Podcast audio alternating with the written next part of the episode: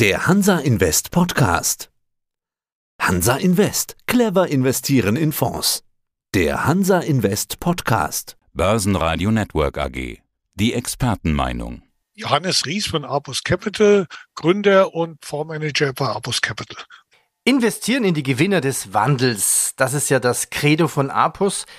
Jetzt sind ja Aktienwerte, auch gute Werte, um 50, 60, teilweise 80 Prozent gefallen. Wann steigt man da wieder ein?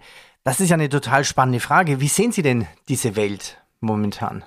Es ist keine einfache Zeit. Wir haben natürlich auch da in unseren Fonds unter der Entwicklung, die Sie genannt haben, stark gelitten. Insbesondere wurde ja Wachstumswerte, Zukunftswerte abverkauft. Natürlich auch nach sehr guten Entwicklungen in den Vorjahren und natürlich auch wie immer in solchen Phasen kleine und mittlere nicht ganz so liquide Werte stärker nach unten gedrückt, weil natürlich auch die Liquidität nicht so hoch ist als bei den großen Titeln. Aus dem Grunde hat, äh, haben unsere Fonds, die auch ein relativ hohes Gewicht, weil die Gewinner des Wandels finden wir in großen Unternehmen, aber natürlich verstärkt in kleinen, mittleren, innovativen Gesellschaften doch stärker gelitten. Man kann natürlich heißt jetzt das, sagen, ja, ist das jetzt diesmal anders und wird es jetzt keine Erholung geben und ist ja alles äh, so trübe, wenn man die aktuelle Nachrichtenlage sieht. Man, man muss ja nur Fernseh, Radio, Internet anmachen und man hört nur schlechte News. Hat sich deswegen an den Aussichten, dass die Gewinner des Wandels keine Gewinner sind, irgendwas geändert? Und ich muss sagen, wir glauben eindeutig nein. Das können wir ja gleich im Detail nochmal diskutieren, aber wir sind weiter überzeugt, die Potenziale der Werte, die wir im Portfolio haben. Sicher haben wir am Portfolio auch gearbeitet. Da gab es sicher ein paar Unternehmen, wo sich doch vielleicht Dinge mehr in die Zukunft verschoben haben. Vielleicht das zyklische Risiko kurzfristig doch ein bisschen arg hoch war. Dort haben wir Dinge rausgenommen. Andere vielleicht etwas stabiler laufende Gewinner des Wachstums neu hinzugenommen. Aber insgesamt auf das Gesamtportfolio, da sind auch ganz viele Werte drin, die wir auch vom Jahr schon im Portfolio gehabt haben, sind wir unverändert überzeugt, dass die Potenziale langfristig sehr, sehr gut sind. Also die, die Lage ist besser als die Stimmung. Man könnte zumindest sagen, es ist definitiv jetzt ein besserer Zeitpunkt, in Tech-Werte oder in Megatrends zu investieren als vor einem Jahr. Wenn man das äh, so sieht, rein auf die Bewertung und die Chance, die man vielleicht längerfristig hat, auf die Potenziale, die sich ergeben durch den Kursrückgang, kann man ja sagen. Ich, ist natürlich, wie gesagt, immer mit aller Vorsicht zu genießen. Keiner weiß, was in der geopolitischen Lage alles passiert. Aber wenn wir mal von der Annahme ausgehen, dass das alles irgendwie trotzdem in geordneten Bahnen sich weiterentwickelt, würde ich eindeutig sagen, es ist immer gut zu kaufen, wenn die Kurse unten sind, äh, wenn die Kanonen donnern, wie es äh, der Börsenguru Costellani ja vor vielen Jahren schon gesagt hat. Wir sind nach vielen Meetings, wir sind ja traditionelle, ja, von Bottom-up-Investoren, wir sind ja fundamental investierende Analysten und Fondsmanager. Wir haben ganz viele Unternehmen getroffen und das Feedback, was wir kriegen, das stimmt schon ziemlich mit dem überein, was Sie gesagt haben. Aktuell ist die Lage besser als die Stimmung am, am Markt. Da wird sich sicher auch noch was eintrüben. Ist klar, die, bei dem einen kommt äh, die Rezession früher an, bei dem anderen später. Es trifft ja hauptsächlich die, die jetzt konsumnah sind. Und natürlich läuft das über gewisse Multiplikationseffekte auch in die Industrie rein. Aber trotz allem ist die Situation bei vielen Unternehmen hauptsächlich was die Einschätzung der längerfristigen Potenziale ist, viel, viel besser, als es der Markt darstellt. Und wir sind in vielen Punkten auch bei unseren Unternehmen oder den Unternehmen, die gerade die längerfristigen unternehmerischen Potenziale positiv sehen, voll dabei. Generell würde ich sagen, wenn ich das vergleiche mit der Situation in der Finanzkrise 2009, ist die Stimmung und äh, der, der Ausblick der Unternehmen wesentlich positiver, als es damals der Fall war. Ja, oder kann ich es auch so zusammenfassen? Werden die Chancen von Technologieunternehmen eher übersehen und die Risiken stehen zu stark im Vordergrund?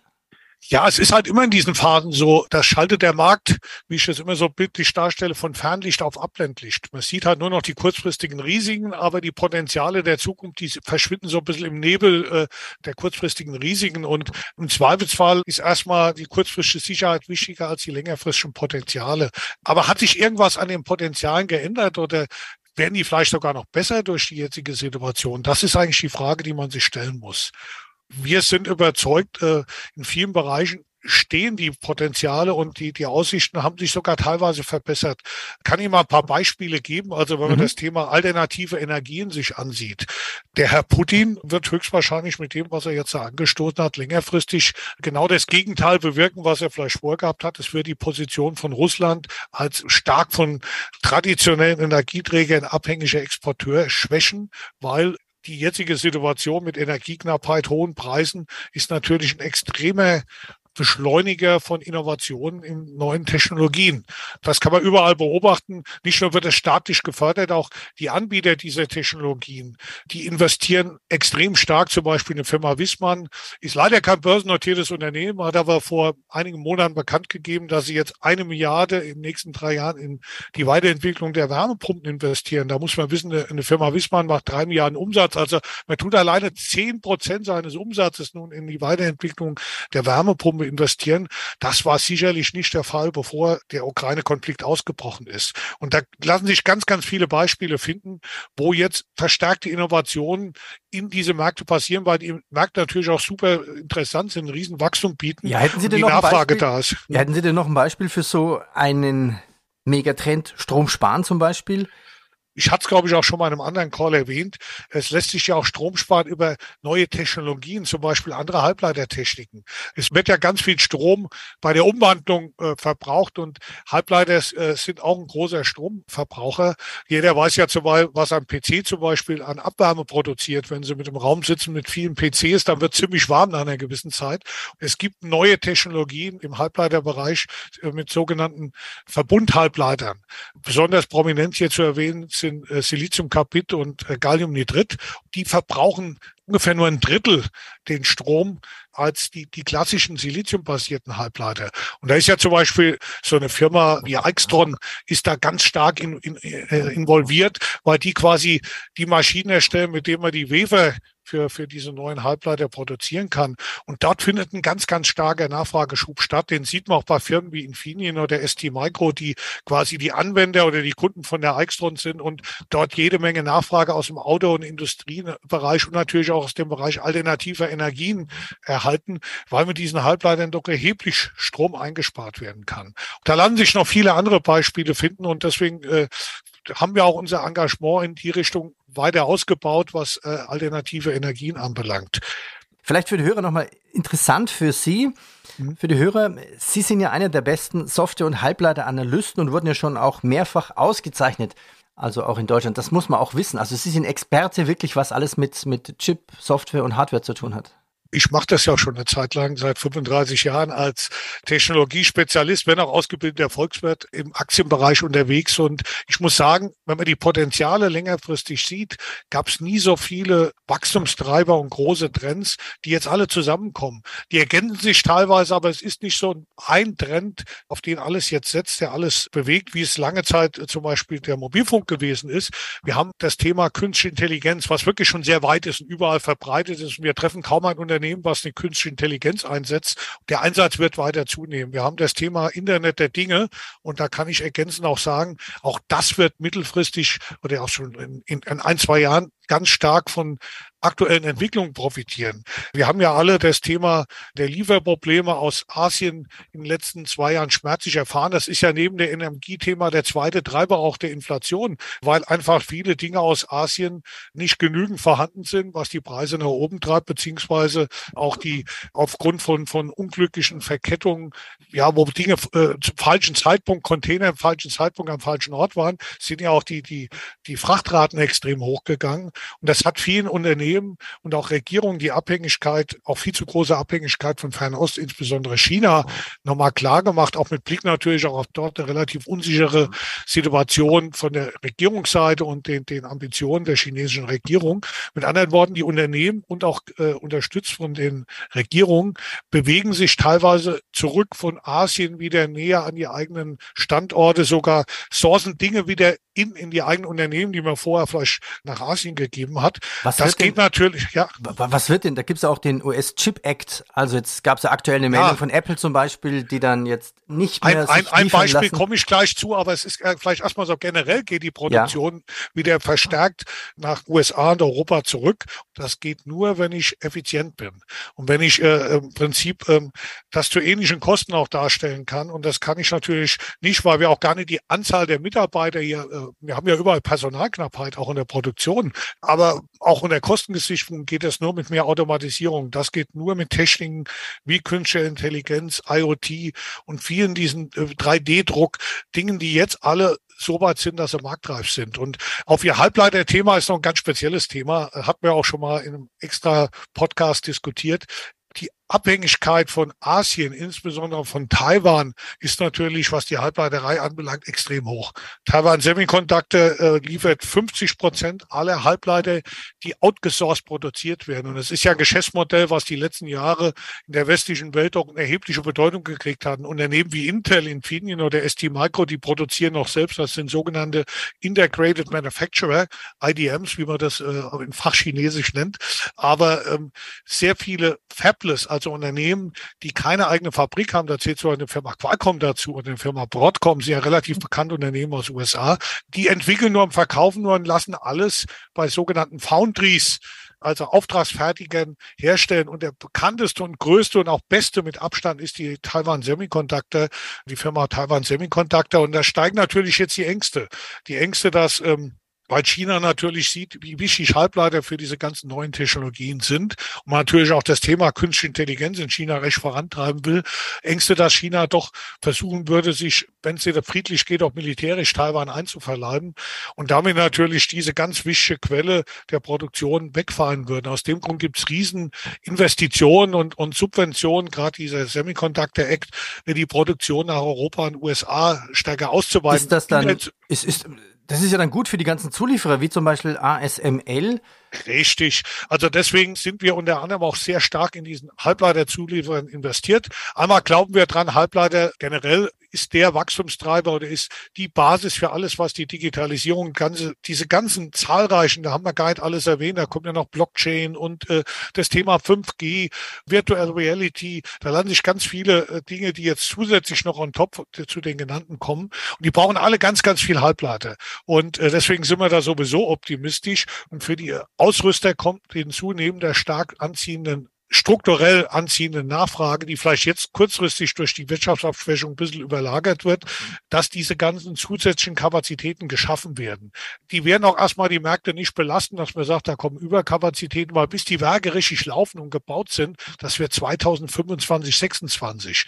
Mit anderen Worten, da muss erstmal viel investiert werden und es dauert auch relativ lang, bis diese Werke, selbst wenn sie mit Samsung und Taiwan Semiconductor zusammen gebaut werden, so ähnlich produktiv sind oder in eine Richtung kommen, wie das bei den eingeschwungenen Fabriken in Asien ist. Aber es ist wichtig, dass wir das jetzt machen, die Unabhängigkeit zu steigern es hilft halt, wie gesagt, insbesondere der Ausrüsterbranche, die neben der strukturellen Nachfrage, die tendenziell stark zunehmen wird, äh, wie gesagt, mit Schwankungen, die jetzt durch Wirtschaftsabschwächungen sicher sich da niederschlagen. Aber es kommt ein geopolitischer Effekt hinzu, der der Branche extrem Stabilität bringen sollte. Sie investieren in die Gewinne des Wandels. Wie sieht es jetzt eigentlich aus mit IT-Sicherheit? Ich könnte mir vorstellen, seit dem Putin-Krieg da in der Ukraine ist uns das allen wieder bewusst geworden.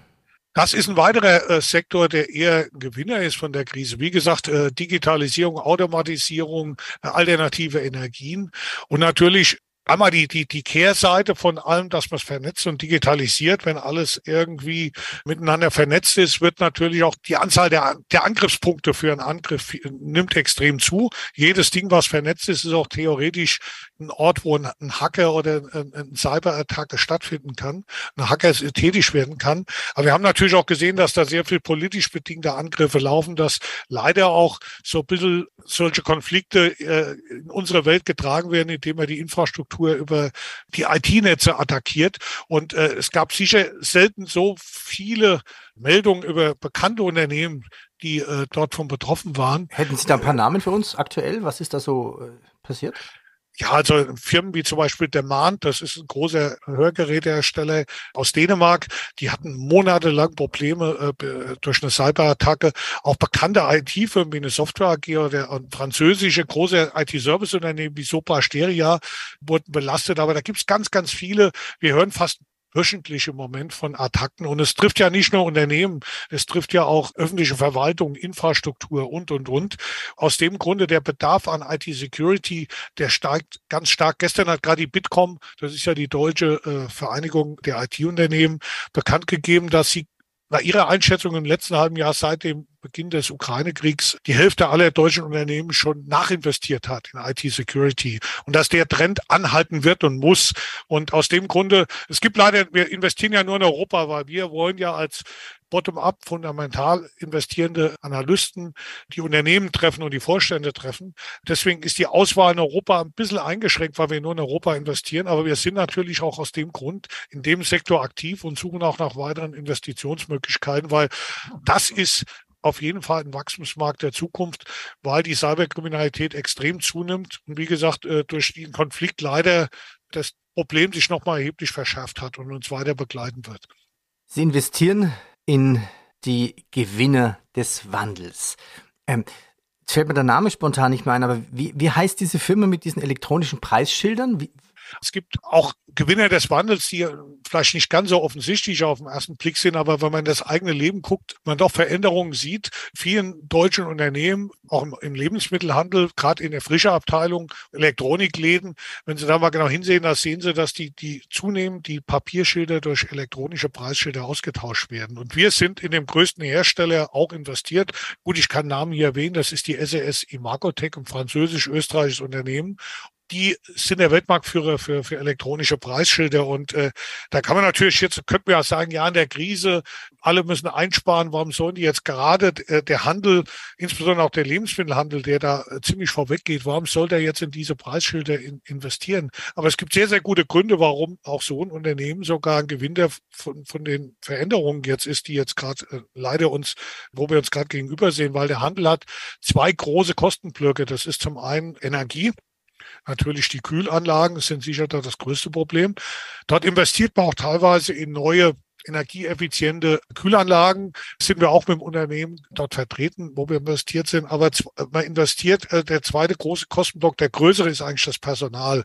In Zeiten von Inflation ist klar, ähm, die Löhne steigen und äh, die Preise verändern sich ständig. Mit anderen Worten, man muss mit teurer werdendem Personal eigentlich ständig die Papierschilder austauschen. Und das ist natürlich ein großer Treiber. Die Preise verändern sich viel öfter, dass man eigentlich dort eine Veränderung vornimmt. Einfach um Kosten zu sparen und natürlich auch den viel häufiger stattfindenden Preisänderungen Herr zu werden. Und dann kommt natürlich noch was hinzu. Eigentlich war Covid auch für dieses Geschäft schon ein Treiber gewesen, weil Covid natürlich zum starken Schub von Online Aktivitäten auch der klassischen Händler geführt hat, die dann also neben ihrem traditionellen Geschäften auch immer mehr Online-Shops anbieten und auch die Möglichkeit bieten, Dinge dort zu kaufen, sie dann in den Märkten, zum Beispiel auch bei Baumärkten dort abzuholen. Das lässt sich natürlich mit diesen elektronischen Preisschildern viel besser umsetzen, die zum Beispiel Ihnen auch helfen, wenn Sie online was sich ausgesucht haben, werden Sie durch den Baumarkt quasi geführt zu dem Regal, wo das Preisschild auch noch blinkt. Auch generell erhalten Sie immer dieselben Preise wie online erhalten. Sie können individuelle Rabatte geben, wenn sich der Käufer vorher mit dem Smartphone quasi personalisiert hat und wenn er in den Shop reingeht, bekannt ist. Und es lassen sich auch über, auf Ihr Smartphone zum Beispiel Beurteilungen und Gebrauchsanweisungen und weitere Informationen laden zu dem Produkt. Sie können auch in Zukunft an dem Preisschild direkt bezahlen und an der Kasse einfach vorbei rausgehen. Da gibt es ganz viele Innovationen, die das Einkaufen in den Shops, aber auch kombiniert mit den Online-Angeboten mhm. und den Online-Shops attraktiver machen. Wie gesagt, auf den zweiten Blick ist auch solch eine Technologie ein klarer Gewinner von den aktuellen Trends, weil es Kosten spart und äh, auch die Kunden quasi eine Kundenbindung deutlich erhöht und äh, das Thema Omnichannel sinnvoll umsetzt. Deswegen super spannend und gehen Sie mal in die Geschäfte, halten Sie mal die Augen offen. Sie werden immer mehr diese elektronischen Preisschilder sehen und in zehn Jahren wird es fast nichts anderes mehr geben. Ja, das ist überraschend. Ne? Man kommt rein, 10 Uhr ein anderer Preis, 14.30 Uhr ein anderer Preis als wahrscheinlich ja. Samstagnachmittag um 10.30 Uhr oder so. Oder wenn ja. nur zwei Artikel nur noch vorhanden sind, könnte man auch den Preis hören. Also ich glaube, da kann man wirklich. Ja, zum Beispiel auch auf verderbliche Ware. Ne? Nehmen Sie mal Erdbeeren im Sommer oder so. Wir waren äh, mal am am Bahnhof in, in, München vor einigen Jahren haben wir die elektronische Preisschilder schon gesehen, da bei den Brötchenverkäufern. Ersten Moment war man etwas erstaunt. Auf die Nachfrage war es dann ziemlich klar, die Brötchen natürlich abends um 5 Uhr, die wollen sie möglichst noch loskriegen, weil die können sie entsorgen, wenn es ja mal 8 oder 9 Uhr ist. Und dann kann man natürlich die Preise anpassen. So müsste einer hingehen und immer vorne neue Schilder reinlegen. Je nach Nachfrage, wenn es ein guter oder schlechter Tag ist, tut mir da mehr oder weniger Preisnachlass geben. Das ist ein, ganz optisch, praktisches Beispiel. Beispiel und hat da weniger abzuschreiben und weniger Dinge, die man leider auch, auch unter Nachhaltigkeitsgesichtspunkt nachher dann wegwerfen muss. Ne?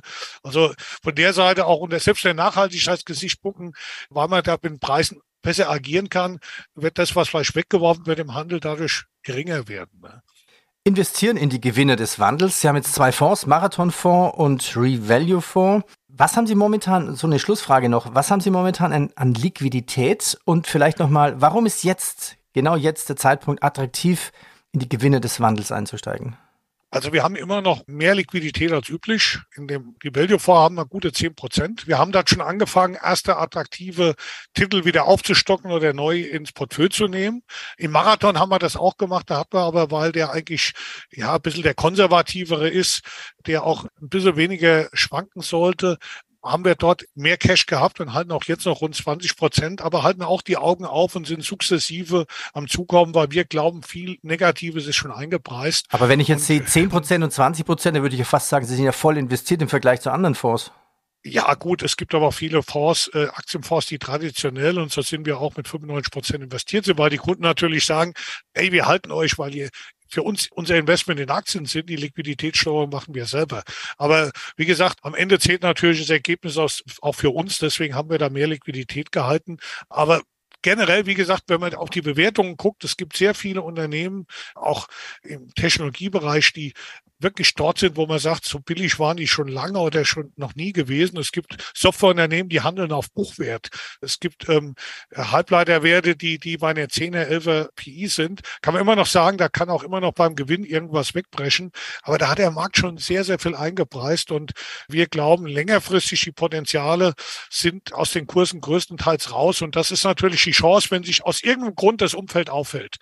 Keiner kann es richtig sagen, das ist ja immer in solcher Phase. Wenn irgendwas in die richtige Richtung passiert, sei es bei dem Thema Inflation auch, was wir alle natürlich hoffen, was uns alle freuen wird bei dem Ukraine-Konflikt, dann werden die Potenziale schlagartig wieder eingepreist werden. Und wenn Sie die Historie unserer Fonds angucken, wir hatten auch schon andere äh, Rücksetzer, große Drawdowns, zum Beispiel auch in, äh, während Covid.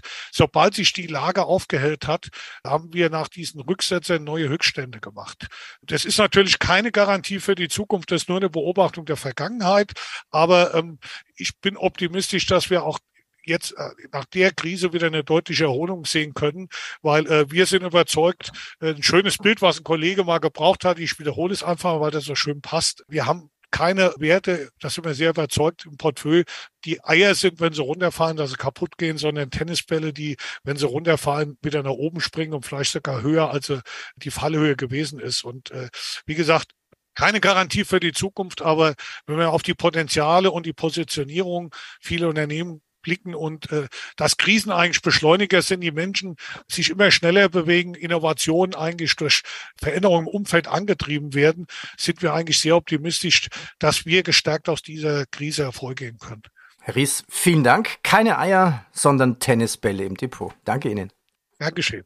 Börsenradio Network AG. Das war der Hansa Invest Podcast. Clever investieren in Fonds.